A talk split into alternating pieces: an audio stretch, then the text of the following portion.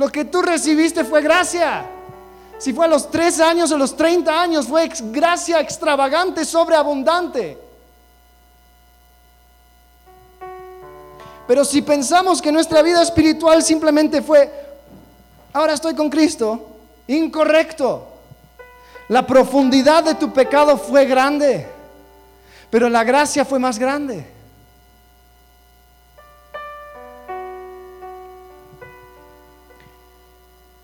Eso me mantiene humilde. O sea, ¿cómo me voy a, cómo me voy a eh, enaltecer con otra persona? ¿Cómo, ¿Cómo voy a reclamar mis derechos cuando me doy cuenta que fui perdonado de tan grande deuda? ¿Cómo voy a entrar en este conflicto con otra persona por estupideces? Cuando Cristo nos hizo sentar en lugares celestiales. Entonces eso lo tengo que tener presente. Y la tercera cosa es que yo tengo que entender y enfocarme en la esperanza de gloria. Colosenses 1:27, a quienes Dios quiso dar a conocer las riquezas de la gloria de este misterio entre los gentiles, que es, este es el misterio, Cristo en vosotros, la esperanza de gloria. Cristo en vosotros, la esperanza de gloria. Es un misterio porque no lo entiendo, pero me dio una esperanza, me dio un camino. Y cada vez que yo me desvío, doy gracias a Dios por hombres y mujeres que se ponen en mi camino y dicen, hey, Alex, estás mal. Regresa. Y si yo entiendo que fui perdonado de tan grande deuda, si yo entiendo que tengo la gracia de Dios, ¿cómo me voy a enojar con esa persona? Si lo único que hizo era amarme. La esperanza de gloria.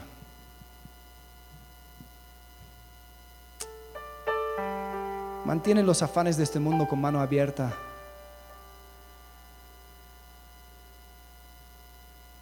Porque solo estamos aquí por un ratito nomás. Qué hermoso sería poder llegar al final de mi vida con amigos que me rodean y dicen, ¿sabes qué? Alex, Alex sí supo amar. Alex supo decirme cuando yo estaba mal. Me supo marcar las cosas. No evitaba los conflictos, no fue agresivo, sino con amor buscaba la paz y la restauración. Eso quiero para mi vida. ¿Te consideras maduro en tus relaciones?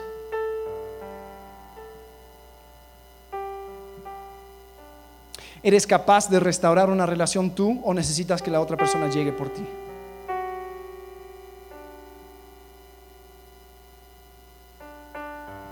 Porque hay veces que yo me incluyo. Yo voy a hablar cuando Él venga. Yo esto lo toco cuando Él esté listo. Eso no es maduro. te comprometes a usar este método, este método bíblico de resolver conflictos, dejando a un lado evitar dejando a un lado la agresión. ¿Estás dispuesto? Porque solamente ahí vamos a poder sentir esa restauración. Solamente ahí vamos a poder empezar a arreglar nuestras relaciones. Cuando yo me comprometo a hacer estas cosas, de otra manera, siempre vamos a estar muy verdes en esta área de las relaciones.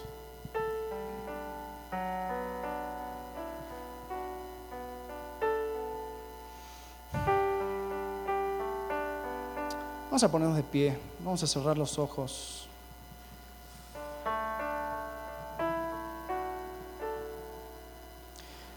Quiero que tomes un momento con contigo y con Dios.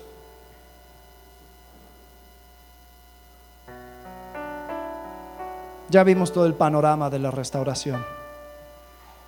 Vimos el pecado, vimos la justificación, la adopción, la santificación, vimos las relaciones. ¿Dónde estás tú?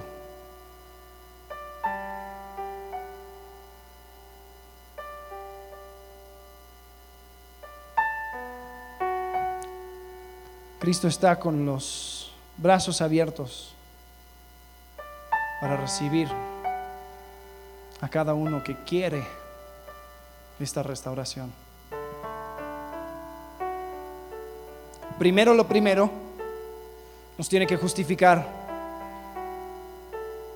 Él ya pagó el precio, ya derramó su sangre, Él ya murió por ti, pagó tu deuda. Y si tú nunca has puesto tu confianza en Él, nunca vas a poder sentir esta restauración porque esa es la base, es el pilar del cambio. Entonces ahí donde estás, si te has dado cuenta de que nunca has invitado a Cristo en tu vida, lo que has tenido es una religiosidad, pues entonces hoy es el momento para arreglar eso. Para que Cristo te pueda restaurar, para que te pueda justificar, adoptar y santificar. Entonces ahí donde estás, ¿sabes? Puedes hablar con Dios, Él nos escucha. Él conoce tu corazón. Él sabe lo que estás pensando. Entonces, si ahí donde estás parado en este momento quieres aceptar el regalo de Jesucristo, ¿por qué no le, le oras y dices, Dios, yo sé que soy un pecador, una pecadora, yo sé que merezco el infierno. Mi deuda es grande, pero sé que tú me salvaste. Sé que moriste en la cruz por mis pecados.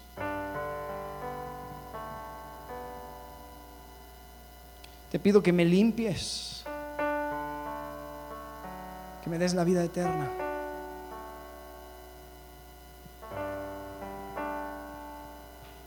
Quiero que me justifiques. Si ahí donde estás hiciste esa oración de todo corazón, puedes ser bienvenido a la familia de Cristo. Y si ya hiciste eso, si dices, Alex, yo hace 10 años hice eso, yo sé quién soy en Cristo. ¿Has aprovechado de la restauración que Cristo te puede dar?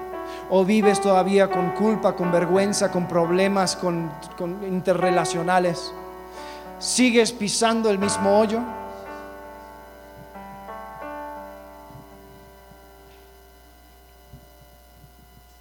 ¿Por qué no abres tu corazón? Y una vez más, así como hiciste en ese momento donde aceptaste a Cristo, ¿por qué no reconozcas? cuán grande fue su salvación.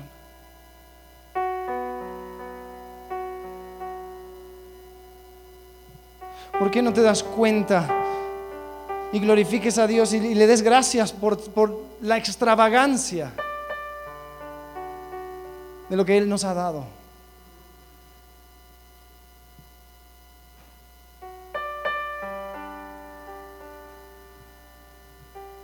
Y te des cuenta que estás en un camino que va a terminar contigo en el cielo, al lado de Cristo.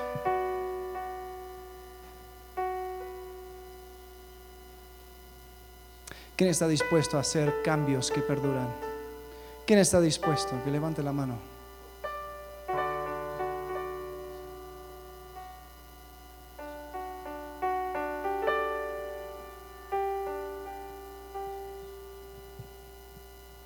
No es cosa fácil implica morir al yo, matar mis deseos, matar mi ego y dejar que Cristo me transforme. Solamente ahí va a haber, va a haber cambio. Padre, gracias por tu misericordia, por tu gracia. Señor, somos personas frágiles nos tropezamos, caemos. Pero Dios, no nos queremos quedar aquí. Queremos reconocer de que tú tienes algo mejor para nosotros.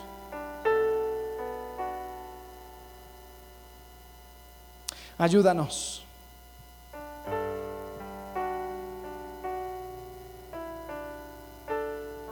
Ayúdanos con nuestras relaciones, ayúdanos con nuestra amargura, ayúdanos con aquellas personas difíciles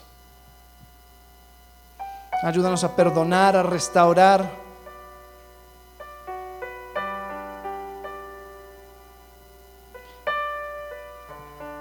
Y hacer las cosas a tu manera.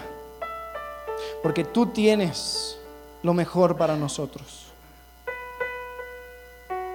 Padre, te pido por esta iglesia, te pido que sea una iglesia con raíces profundas en tu palabra, que podamos saber hablar la verdad en amor. Señor, hemos visto la destrucción que puede causar el orgullo, la falta de amor la agresión, el evitar el problema. Señor, lo hemos visto, lo hemos vivido, pero ya no queremos seguir así. Queremos hablar la verdad en amor. Padre, te pido que trabajes en el corazón de cada uno de nosotros, incluyéndome a mí.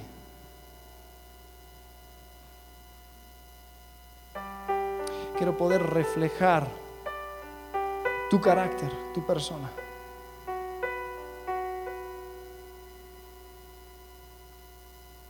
Y te lo pido sabiendo que tú eres poderoso para llevarlo a cabo.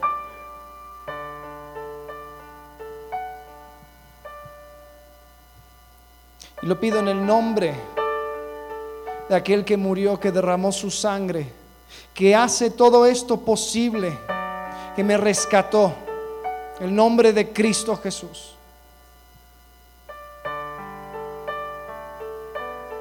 Entonces la iglesia dijo, amén, amén.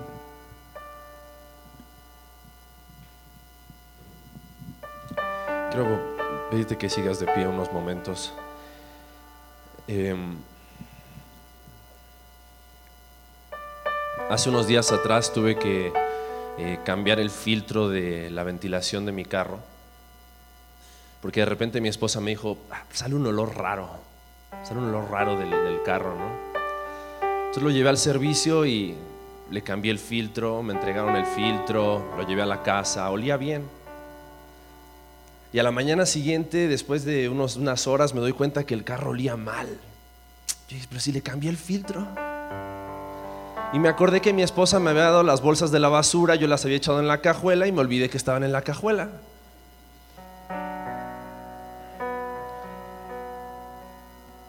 Y sabes, hay veces que traemos bolsas en la cajuela de basura. Pensamos, pero si Cristo ya cambió el filtro, si Cristo ya, ya me dio una nueva vida, ¿por hay, bolsas en la cajuela de basura que hay que sacar. Sabes, nuestra intención y nuestro deseo en esta serie es hacerte ver que hay bolsas, hay cosas en tu vida, en mi vida, que necesitamos sacar.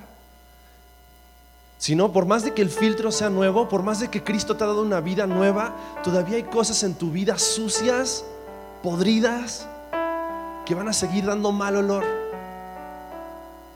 Sabes, nuestro deseo y nuestra oración es que de esta serie de restauración sea la patada inicial para que tú cada día de tu vida, cada semana de tu vida, tú anheles ese proceso en el cual Dios tiene tu vida y mi vida, restaurándonos, limpiándonos, sacando todas aquellas cosas que, ya no van, aquellas cosas que, que Cristo quiere cambiar Recién Alex hablaba de la gracia, hablaba de la gloria.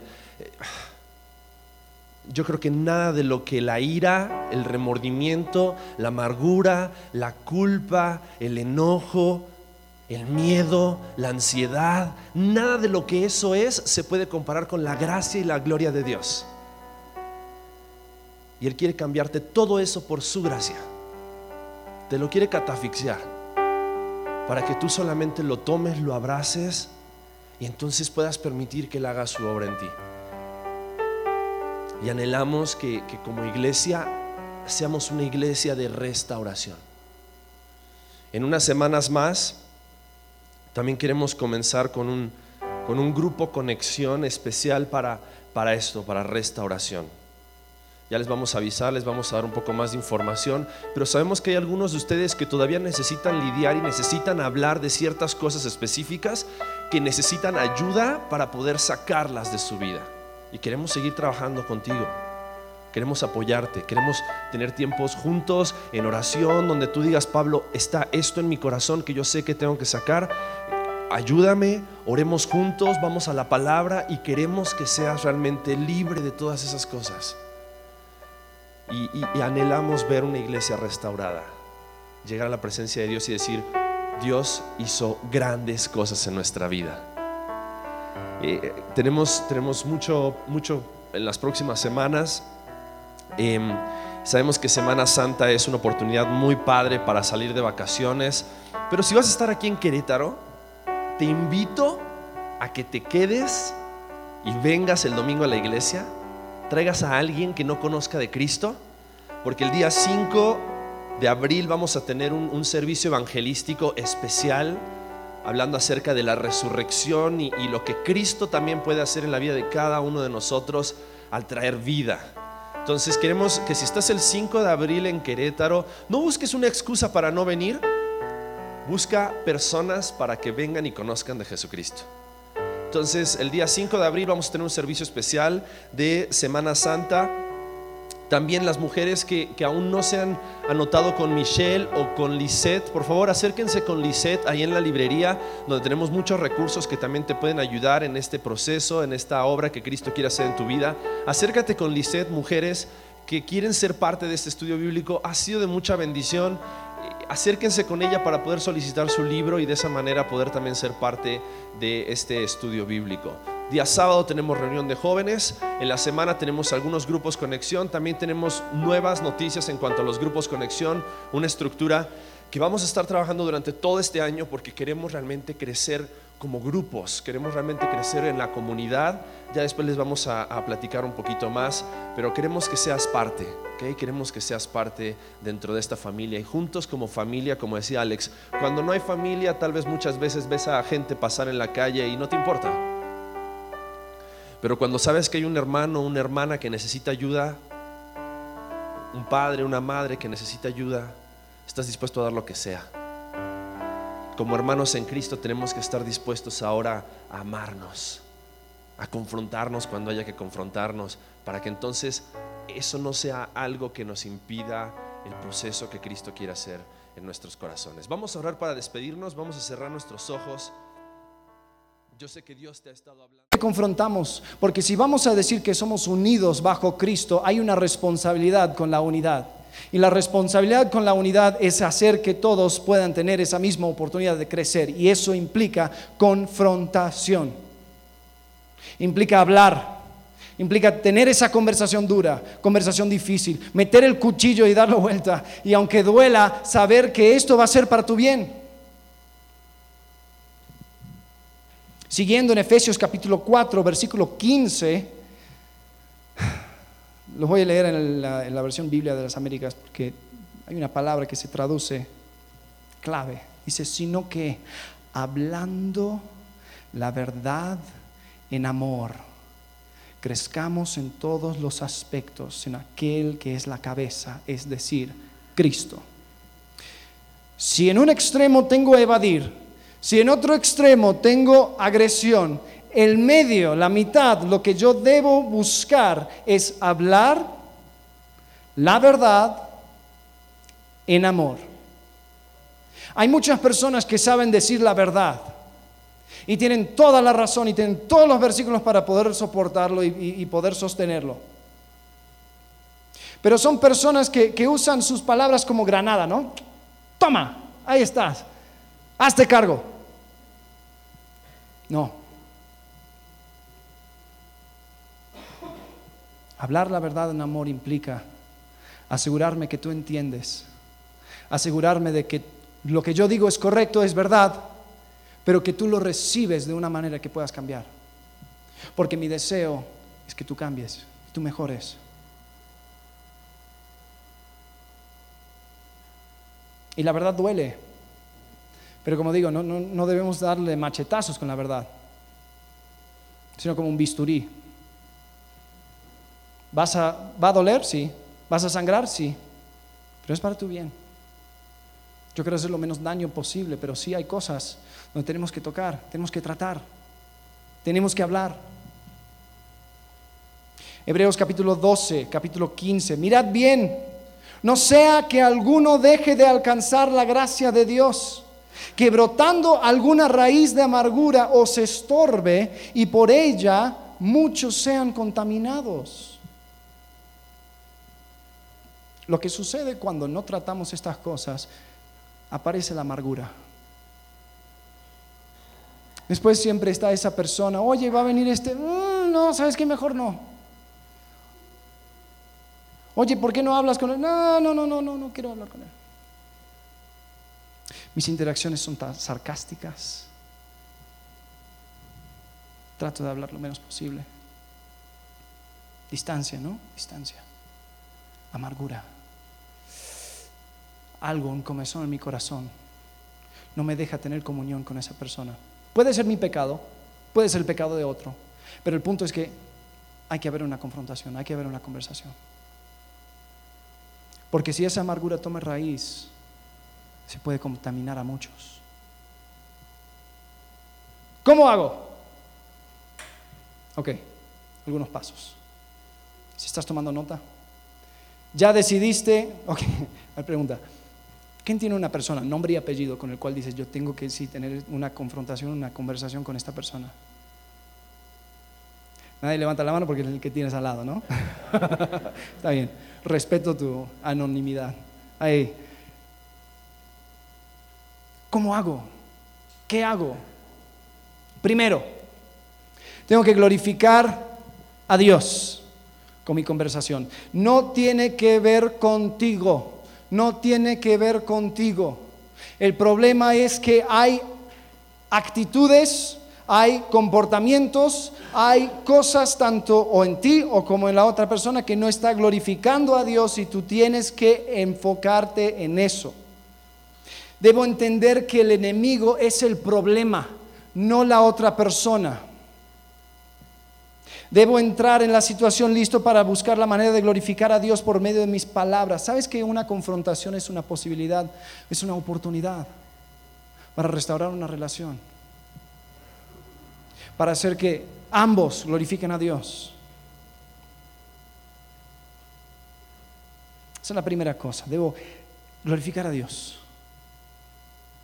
No, pero no sabes lo que me hizo y no sé qué y no sé cuánto. Ok, deja las injusticias que las personas te, hicieron, ¿no?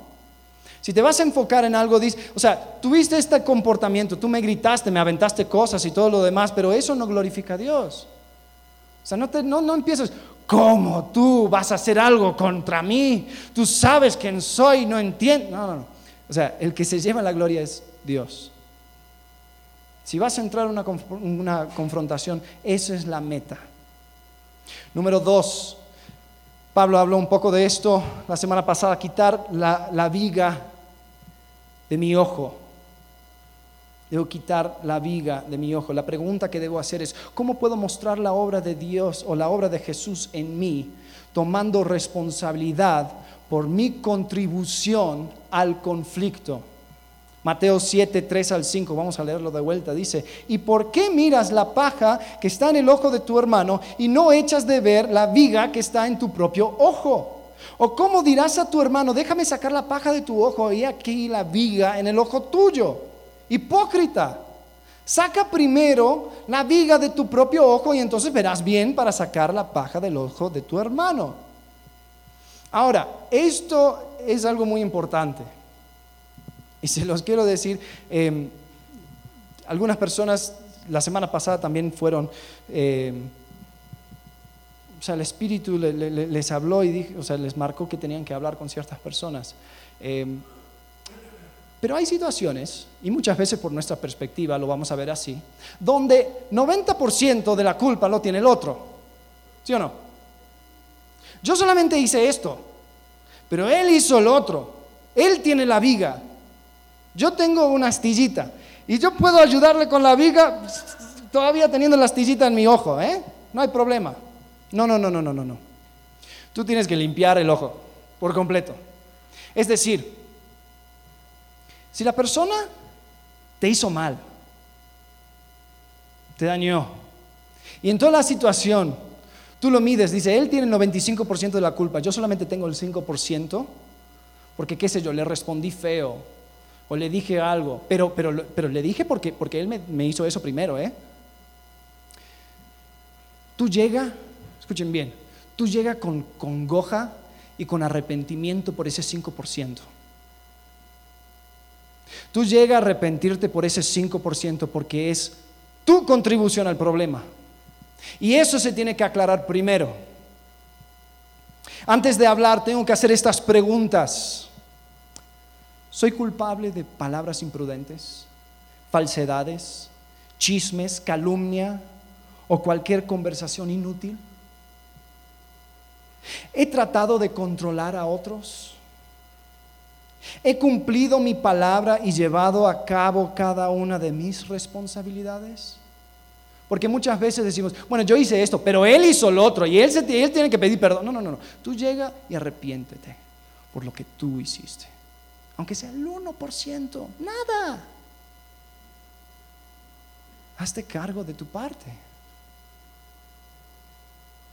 He abusado mi autoridad.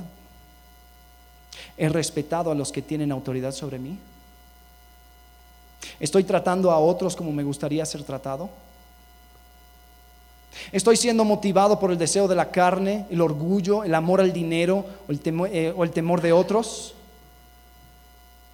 Hazte esas preguntas antes de entrar en esa confrontación. Yo debo cambiar mis actitudes.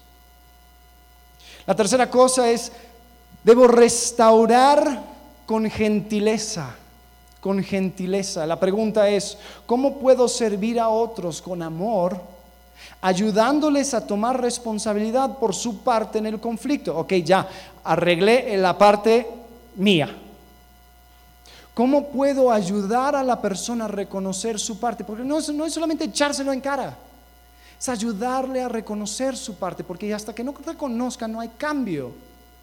¿Están de acuerdo? ¿Están conmigo? ¿Sí? Ok. Mateo capítulo 18, versículos 15 al 17. Por tanto, si tu hermano peca contra ti, ve y repréndele, estando tú y él solos, solos. Si te oyere, has ganado a tu hermano. Sabes, muchas veces hasta ahí llega el conflicto, porque te tomaste el tiempo para hablar con la persona y dices, y dices, oye, mira, esto estuvo mal y me ofendiste, la verdad. Ah, perdón, no sabía, o, o, o dices, o sea, se arregla ahí en el café. Y no hay que pasar a mayores. Has ganado a tu hermano. Versículo 16, mas si no te oyere, toma aún contigo a uno o dos para que en boca de dos o tres testigos conste toda palabra. Muchas veces nos saltamos al segundo punto inmediatamente, ¿no? Y digo, oye, tengo que contarte algo para que ores, ¿eh? Te voy a contar lo que me pasó y esta persona me ofendió y, y ya estamos buscando dos, tres, cuatro personas para que sepan. Versículo 17, si no los oyere a ellos, bueno, o sea, el segundo paso es, ya, ok, ya llegó los testigos, pero si no les oyere, dilo a la iglesia. Y si no oyere la iglesia, tenle por gentil y publicano. En ese momento ahí se escala y llevamos la cosa a la iglesia, no vamos a hacer un foro público, pero sí hablar con los pastores, decir, oye, está sucediendo este problema. Ya hablé en persona, ya traje algunos testigos. Pero no, no hay un cambio, no hay un arrepentimiento. Y ahí es donde se trata. Ahora, la pregunta es, ¿cuándo debo perseguir en el conflicto? ¿No? Porque hay veces donde dices, ¿sabes que Sí, está bien, lo voy, a, lo voy a, pasar por alto. Bueno, yo debo entender que un pecado es demasiado serio para pasar por alto si uno deshonra a Dios, si daña nuestra relación, o si lastima o puede lastimar a otras personas. Para indicar a otros su culpa, porque esto, esto, es, esto es difícil, ¿eh? escuchen bien. Esto es la persona que no quiere entender que ha pasado toda su vida justificando su pecado y tú estás tratando de llegar a él y decir, oye, quiero que sepas que tú no estás bien. ¿Cómo lo haces? Primero, escuchar a la otra persona, escucharles, asegurándome de que estoy entendiendo lo que quieren expresar. Escúchales. Ellos te van a construir todo su castillito de mentiras y de excusas y algunas razones y algunas cosas legítimas. Entonces es, es necesario poder escuchar. Después, suponer lo mejor de ellos hasta que tengo la información que contradiga mi suposición. Esto es clave. Ah, seguro que tú hiciste esto porque por lo otro. Seguro que está haciendo esto y así hizo esa mueca porque no sé qué, no sé cuánto. No, no, no, no. Eso no se permite. Si vas con amor a marcar a una persona su pecado, vas a suponer lo mejor de la persona hasta que tengas evidencia en su contra.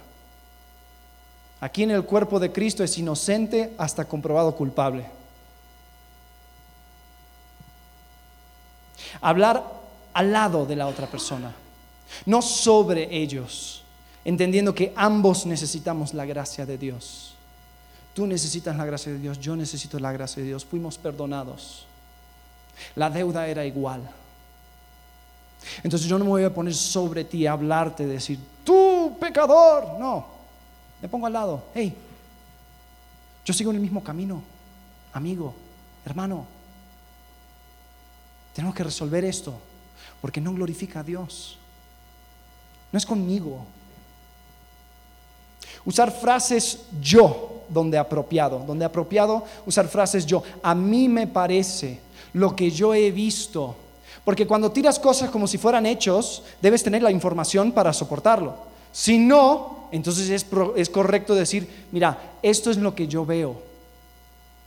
Esto es lo que yo he percibido. Quiero que me ayudes a entender.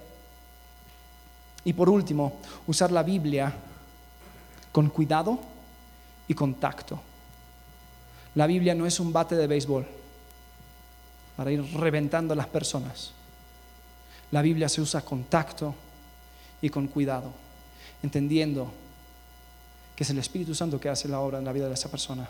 Ok, entonces, primero glorifico a Dios, después quito la viga de mi ojo, después restauro con gentileza, después busco la reconciliación. Y la pregunta aquí es, ¿cómo puedo demostrar el perdón de Dios y buscar una solución razonable al conflicto? Hay situaciones donde lo único que está lastimado es el ego de las dos personas. Eso con sinceridad se arregla. Hay otras situaciones donde hay robo, donde hay engaño, donde hay cosas que no se pueden restaurar.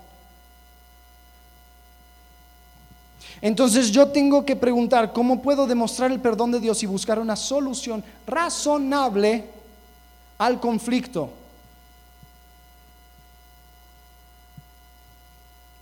Tengo que contar el costo, tengo que entender mi posición delante de Dios, estar dispuesto a perdonar, a dejar la ofensa.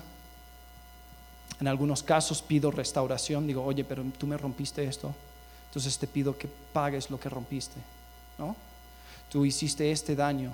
Pero se hace, ya cuando se establece ese patrón de amor, hablar de la verdad en amor, y entender de que todo lo que estamos haciendo es para la gloria de Dios, de que mis derechos lo he entregado a Cristo, se va a hacer mucho más fácil, ¿eh? Porque no vas a estar tratando de defender tus derechos. Ah, porque la constitución mexicana dice que por la ley tú debes... Deja la constitución a un lado.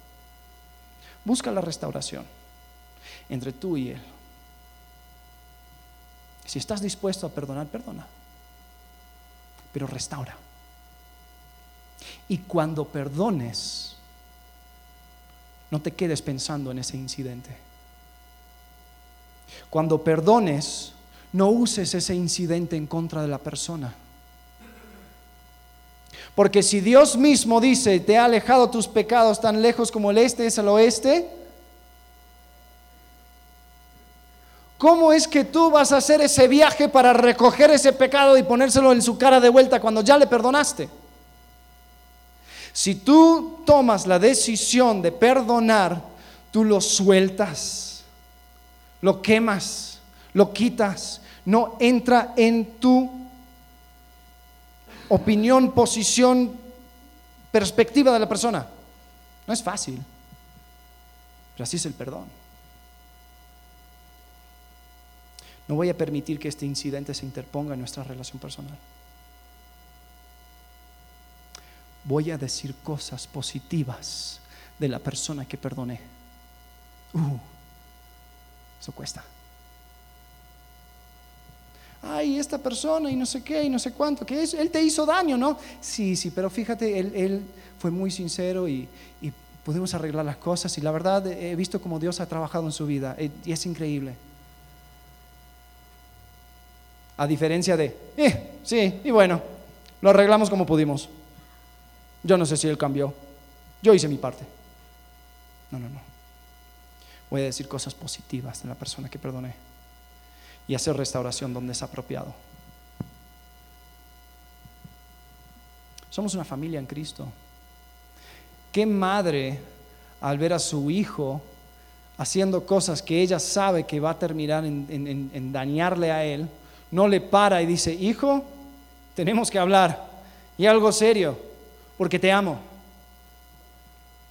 ¿Sabes lo opuesto al amor? ¿Qué es lo opuesto al amor? ¿Qué? El odio, no. Porque aún con el odio yo te presto atención. Lo opuesto al amor es la apatía. No me importas lo suficiente ni para odiarte.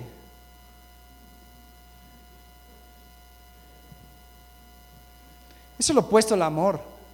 Y cuando ves una persona que está en un camino de destrucción y tú dices, ah, bien por él, ¿estás actuando como familia? No. No ignoremos, no ignoremos.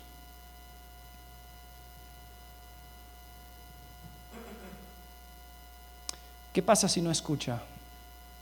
1 Corintios capítulo 5, versículos 9 al 13. Y esto puede sonar muy duro. Os he escrito por carta que no os juntéis con los fornicarios. No absolutamente con los fornicarios de este mundo, o con los ávaros, o con los ladrones, o con los idólatras, pues en tal caso os, sería necesario salir del mundo. Dice, o sea, no te junten con fornicarios. No estoy hablando de las personas que no tienen a Cristo, porque si no, pues metámonos en una cueva. No, no estoy hablando de eso.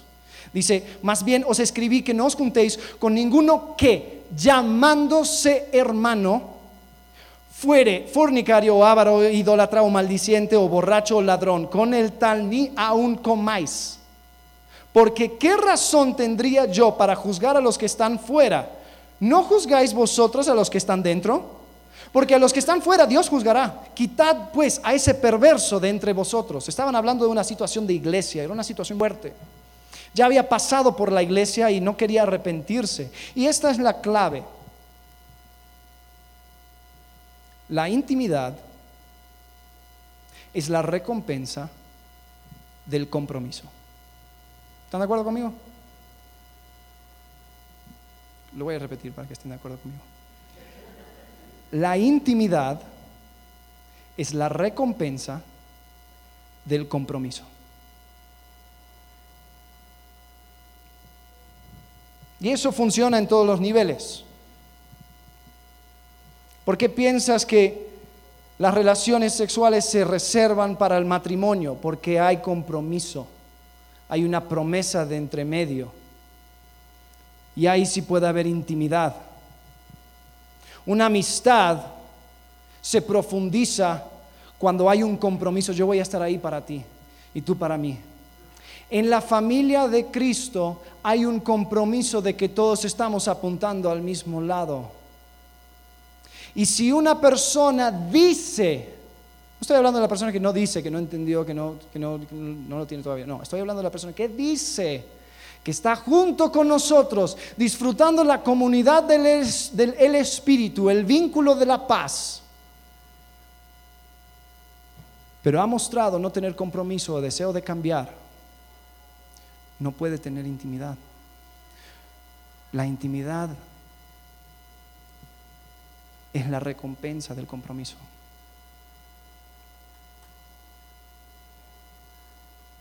Y tenemos que mandar este mensaje muy claro. Tenemos que entender de que si, si yo quiero cuidarte a ti, si tú eres mi hermano, si tú eres mi hermana en Cristo, yo te voy a decir las cosas, aunque son difíciles. Y en el momento duele, en el momento es difícil, en el momento es duro, en el momento es incómodo para los dos. Nadie quiere estar en esa situación.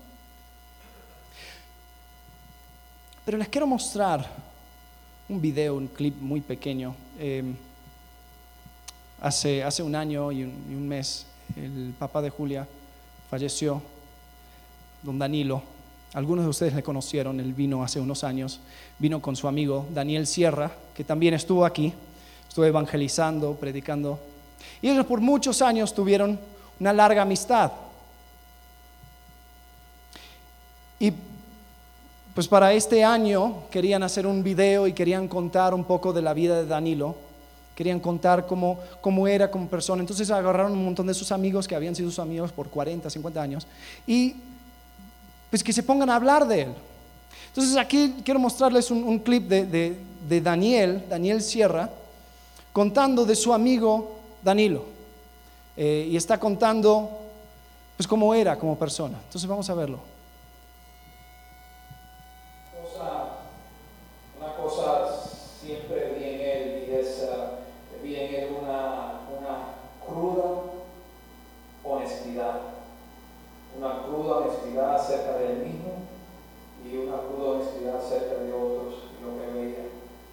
Eso aún después, en, muchos años después de su vida, ya él de, de, hombre maduro y sirviendo a Dios, eh, para mí fue de, de, mucho ejemplo, porque fue uno de mis amigos que me sabía decir la verdad, y sabía apuntar y decirme, estás equivocado en esto, estás equivocado en esto, y lo hacía con firmeza, pero y eso era parte de lo que tenía un, desde joven.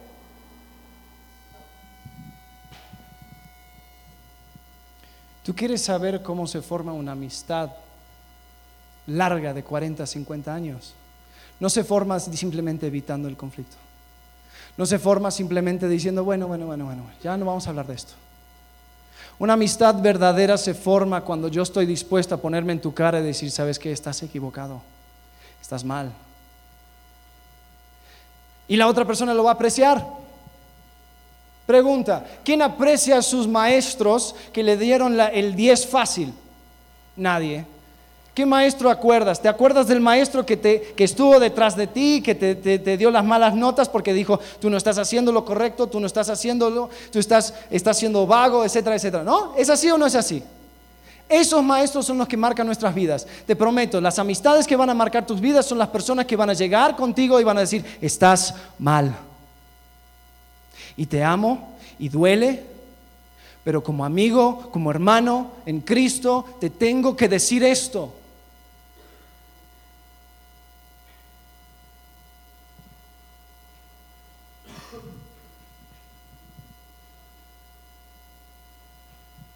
Madurez en las relaciones. Lo necesitamos urgentemente. Yo deseo que cada uno de nosotros podamos formar relaciones profundas, basadas en la convicción de que voy a hablar la verdad en amor.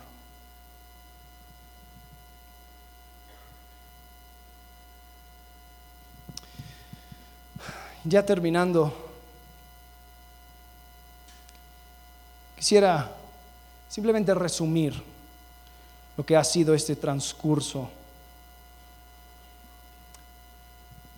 por la restauración. ¿Qué es lo que hace que un cambio sea permanente? ¿Qué hace que podamos tomar esa decisión y ya mantenerlo y ser fieles y entender de que hay algo diferente? Sabes, creo que tiene que ver con algunas cosas. Primero, yo tengo que entender la realidad de nuestro pecado, de mi pecado. Como vimos en las primeras semanas, es algo grave. Estamos dañados. En Efesios capítulo 2, versículos 1 al 3 dice, Él os dio vida a vosotros cuando estabais muertos en vuestros delitos y pecados. No, yo era buena persona. No, estabas muerto. En los cuales anduvisteis en otro tiempo, siguiendo la corriente de este mundo, conforme al príncipe de la potestad del aire, el espíritu que ahora opera en los hijos de desobediencia, entre los cuales también todos nosotros vivimos en otro tiempo en los deseos de nuestra carne, haciendo la voluntad de la carne y de los pensamientos. Éramos por naturaleza hijos de ira, lo mismo que los demás. No me salvo. Tengo que entender que estoy inclinado hacia el mal hacia el pecado. Y eso ha corrompido cada una de nuestras cosas, aún las relaciones. A ti te cuesta relacionarte con la gente por tu ego. Explícalo como quieras. Pero tenemos que entender la profundidad de nuestro pecado. Pero el cambio viene cuando yo empiezo a entender la extravagancia de la gracia de Dios, lo sobreabundante que es. Siguiendo en Efesios, capítulo 2, versículo 4, está este, está mejor, es mi favorito intersección, así, un cambio drástico en el pasaje, dice, pero Dios, que es rico en misericordia, por su gran amor que nos amó Aún estando nosotros muertos en pecado, nos dio vida juntamente con Cristo. Por gracia sois salvos. Y juntamente con Él nos resucitó y asimismo nos hizo sentar en los lugares celestiales con Cristo Jesús para mostrar en los siglos venideros las abundantes riquezas de su gracia en su bondad para con nosotros en Cristo Jesús. No solo te rescató, cantamos ahí, me rescató, no, pero me sentó en los lugares celestiales misericordia y gracia junto. Tengo que entender que la gracia que se derramó sobre tu vida y la vida de cada uno de las personas que aceptaron a Cristo es extravagante. No soy merecedor de su gracia. Yo nací en cuna cristiana. No existe la cuna cristiana.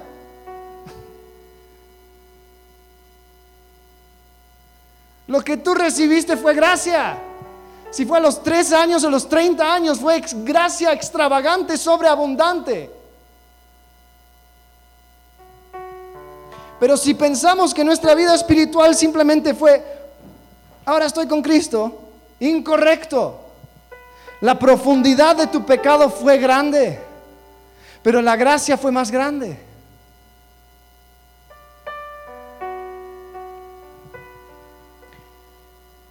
Eso me mantiene humilde. O sea, ¿cómo me voy a, cómo me voy a eh, enaltecer con otra persona? ¿Cómo, ¿Cómo voy a reclamar mis derechos cuando me doy cuenta que fui perdonado de tan grande deuda? ¿Cómo voy a entrar en este conflicto con otra persona por estupideces? Cuando Cristo nos hizo sentar en lugares celestiales. Entonces eso lo tengo que tener presente. Y la tercera cosa es que yo tengo que entender y enfocarme en la esperanza de gloria.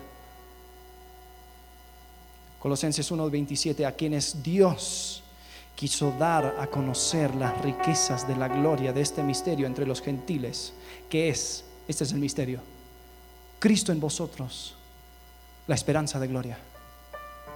Cristo en vosotros, la esperanza de gloria. Es un misterio porque no lo entiendo. Pero me dio una esperanza, me dio un camino. Y cada vez que yo me desvío,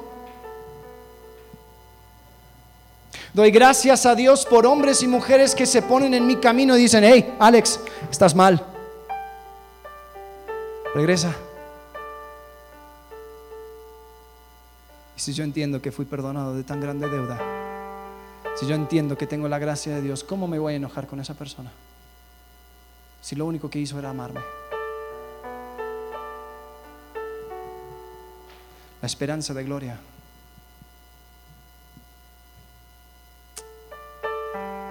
Mantiene los afanes de este mundo con mano abierta.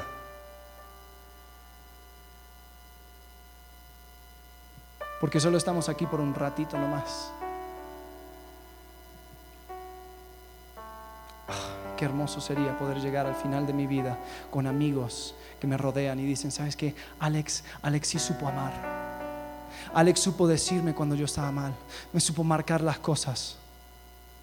No evitaba los conflictos, no fue agresivo, sino con amor buscaba la paz y la restauración. Eso quiero para mi vida. ¿Te consideras maduro en tus relaciones?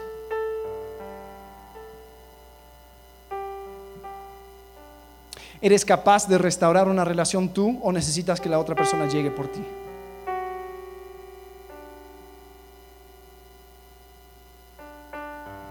Porque hay veces que yo me incluyo. Yo voy a hablar cuando Él venga. Yo esto lo toco cuando Él esté listo. Eso no es maduro. Te comprometes a usar este método, este método bíblico de resolver conflictos, dejando a un lado evitar dejando a un lado la agresión. ¿Estás dispuesto? Porque solamente ahí vamos a poder sentir esa restauración. Solamente ahí vamos a poder empezar a arreglar nuestras relaciones. Cuando yo me comprometo a hacer estas cosas, de otra manera siempre vamos a estar muy verdes en esta área de las relaciones.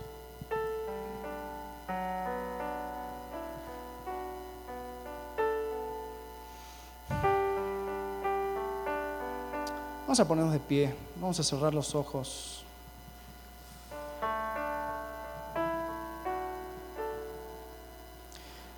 Quiero que tomes un momento con, contigo y con Dios.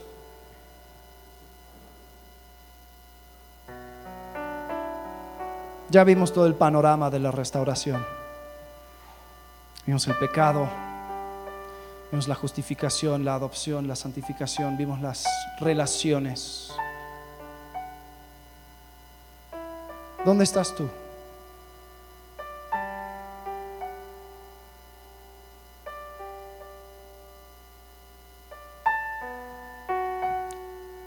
Cristo está con los brazos abiertos para recibir a cada uno que quiere esta restauración. Primero lo primero, nos tiene que justificar.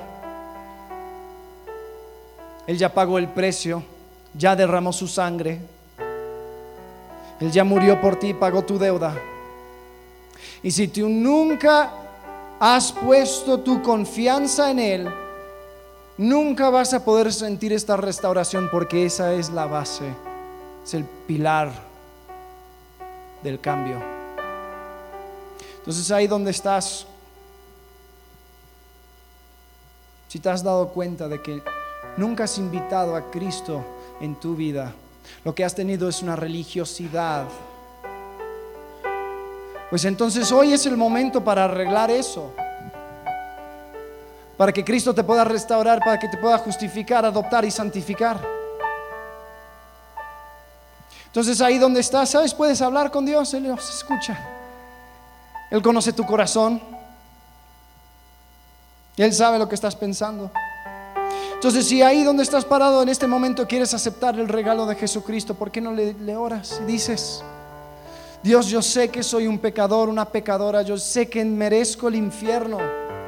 Mi deuda es grande, pero sé que tú me salvaste.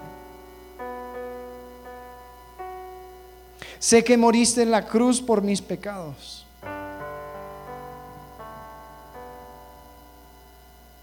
Te pido que me limpies, que me des la vida eterna.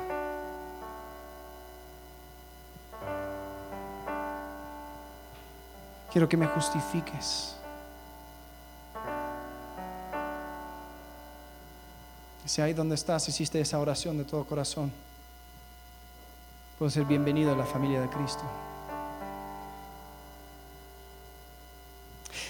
Y si ya hiciste eso, si dices, Alex, yo hace 10 años hice eso, yo sé quién soy en Cristo. ¿Has aprovechado de la restauración que Cristo te puede dar? ¿O vives todavía con culpa, con vergüenza, con problemas con, con interrelacionales? ¿Sigues pisando el mismo hoyo?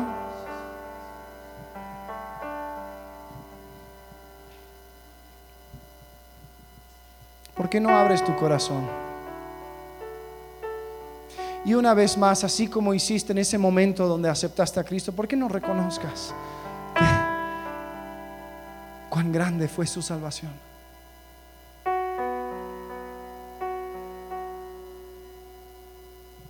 ¿Por qué no te das cuenta y glorifiques a Dios y, le des gracias por, por la extravagancia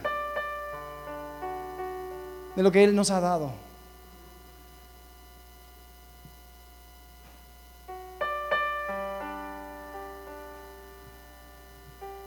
y te des cuenta que estás en un camino que va a terminar contigo en el cielo, al lado de Cristo.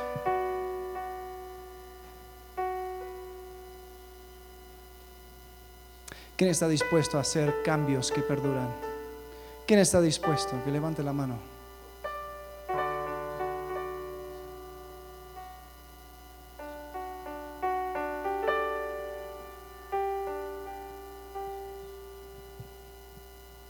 No es cosa fácil.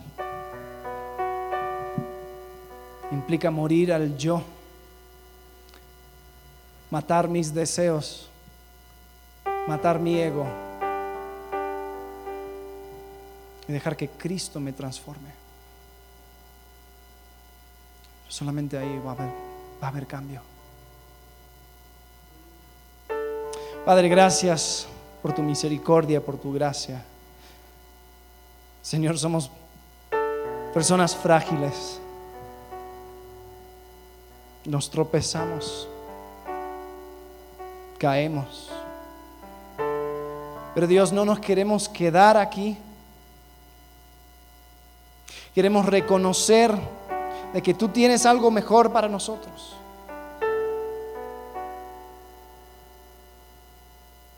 Ayúdanos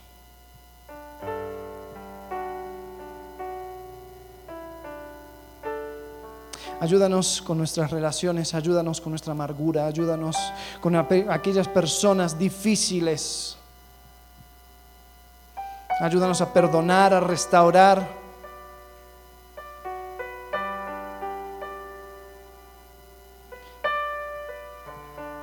Y hacer las cosas a tu manera. Porque tú tienes lo mejor para nosotros. Padre, te pido por esta iglesia, te pido que sea una iglesia con raíces profundas en tu palabra, que podamos saber hablar la verdad en amor. Señor, hemos visto la destrucción que puede causar el orgullo, la falta de amor la agresión, el evitar el problema. Señor, lo hemos visto, lo hemos vivido, pero ya no queremos seguir así. Queremos hablar la verdad en amor. Padre, te pido que trabajes en el corazón de cada uno de nosotros, incluyéndome a mí.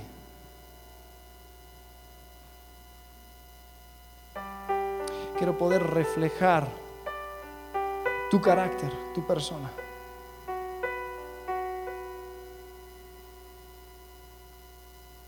Y te lo pido sabiendo que tú eres poderoso para llevarlo a cabo.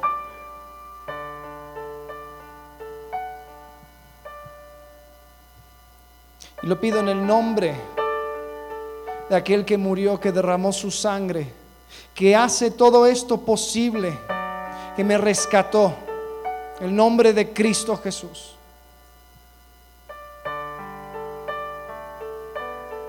Entonces la iglesia dijo, amén, amén.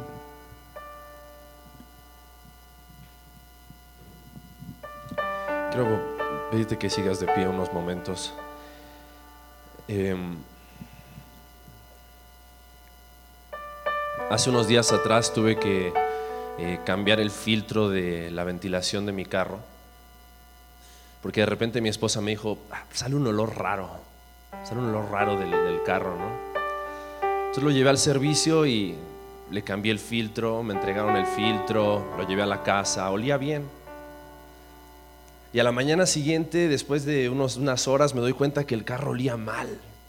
Yo dije, pero si le cambié el filtro. Y me acordé que mi esposa me había dado las bolsas de la basura, yo las había echado en la cajuela y me olvidé que estaban en la cajuela.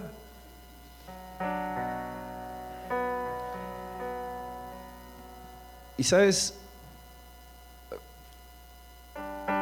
hay veces que traemos bolsas en la cajuela de basura.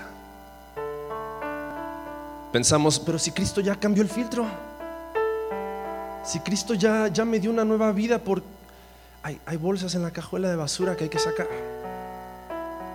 Sabes, nuestra intención y nuestro deseo en esta serie es hacerte ver que hay bolsas, hay cosas en tu vida, en mi vida, que necesitamos sacar. Si no, por más de que el filtro sea nuevo, por más de que Cristo te ha dado una vida nueva, todavía hay cosas en tu vida sucias, podridas, que van a seguir dando mal olor. Sabes, nuestro deseo y nuestra oración es que de esta serie de restauración sea la patada inicial para que tú cada día de tu vida, cada semana de tu vida, tú anheles ese proceso en el cual Dios tiene tu vida y mi vida, restaurándonos, limpiándonos, sacando todas aquellas cosas que, que ya no van, aquellas cosas que, que Cristo quiere cambiar. Recién Alex hablaba de la gracia, hablaba de la gloria. Yo creo que nada de lo que la ira, el remordimiento, la amargura, la culpa, el enojo, el miedo, la ansiedad, nada de lo que eso es se puede comparar con la gracia y la gloria de Dios. Y Él quiere cambiarte todo eso por su gracia. Te lo quiere catafixiar para que tú solamente lo tomes, lo abraces y entonces puedas permitir que Él haga su obra en ti. Y anhelamos que, que como iglesia seamos una iglesia de restauración. En unas semanas más también queremos comenzar con un, con un grupo conexión especial para, para esto, para restauración. Ya les vamos a avisar, les vamos a dar un poco más de información, pero sabemos que hay algunos de ustedes que todavía necesitan lidiar y necesitan hablar de ciertas cosas específicas que necesitan ayuda para poder sacarlas de su vida. Y queremos seguir trabajando contigo. Queremos apoyarte, queremos tener tiempos juntos en oración donde tú digas, Pablo, está esto en mi corazón que yo sé que tengo que sacar. Ayúdame, oremos juntos, vamos a la palabra y queremos que seas realmente libre de todas esas cosas. Y, anhelamos ver una iglesia restaurada, llegar a la presencia de Dios y decir, Dios hizo grandes cosas en nuestra vida. Eh, tenemos, tenemos mucho, mucho en las próximas semanas. Em, sabemos que Semana Santa es una oportunidad muy padre para salir de vacaciones, pero si vas a estar aquí en Querétaro, te invito a que te quedes y vengas el domingo a la iglesia, traigas a alguien que no conozca de Cristo, porque el día 5 de abril vamos a tener un, servicio evangelístico especial hablando acerca de la resurrección y, y lo que Cristo también puede hacer en la vida de cada uno de nosotros al traer vida. Entonces queremos que si estás el 5 de abril en Querétaro, no busques una excusa para no venir, busca personas para que vengan y conozcan de Jesucristo. Entonces el día 5 de abril vamos a tener un servicio especial de Semana Santa. También las mujeres que, aún no se han anotado con Michelle o con Lisette, por favor acérquense con Lisette ahí en la librería, donde tenemos muchos recursos que también te pueden ayudar en este proceso, en esta obra que Cristo quiere hacer en tu vida. Acércate con Lisette, mujeres que quieren ser parte de este estudio bíblico. Ha sido de mucha bendición. Acérquense con ella para poder solicitar su libro y de esa manera poder también ser parte de este estudio bíblico. Día sábado tenemos reunión de jóvenes, en la semana tenemos algunos grupos conexión, también tenemos nuevas noticias en cuanto a los grupos conexión, una estructura que vamos a estar trabajando durante todo este año porque queremos realmente crecer como grupos, queremos realmente crecer en la comunidad, ya después les vamos a, a platicar un poquito más, pero queremos que seas parte, Queremos que seas parte dentro de esta familia y juntos como familia, como decía Alex, cuando no hay familia tal vez muchas veces ves a gente pasar en la calle y no te importa.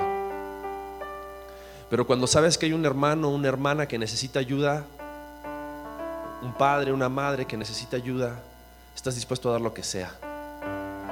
Como hermanos en Cristo tenemos que estar dispuestos ahora a amarnos, a confrontarnos cuando haya que confrontarnos, para que entonces eso no sea algo que nos impida el proceso que Cristo quiere hacer en nuestros corazones. Vamos a orar para despedirnos, vamos a cerrar nuestros ojos. Yo sé que Dios te ha estado hablando.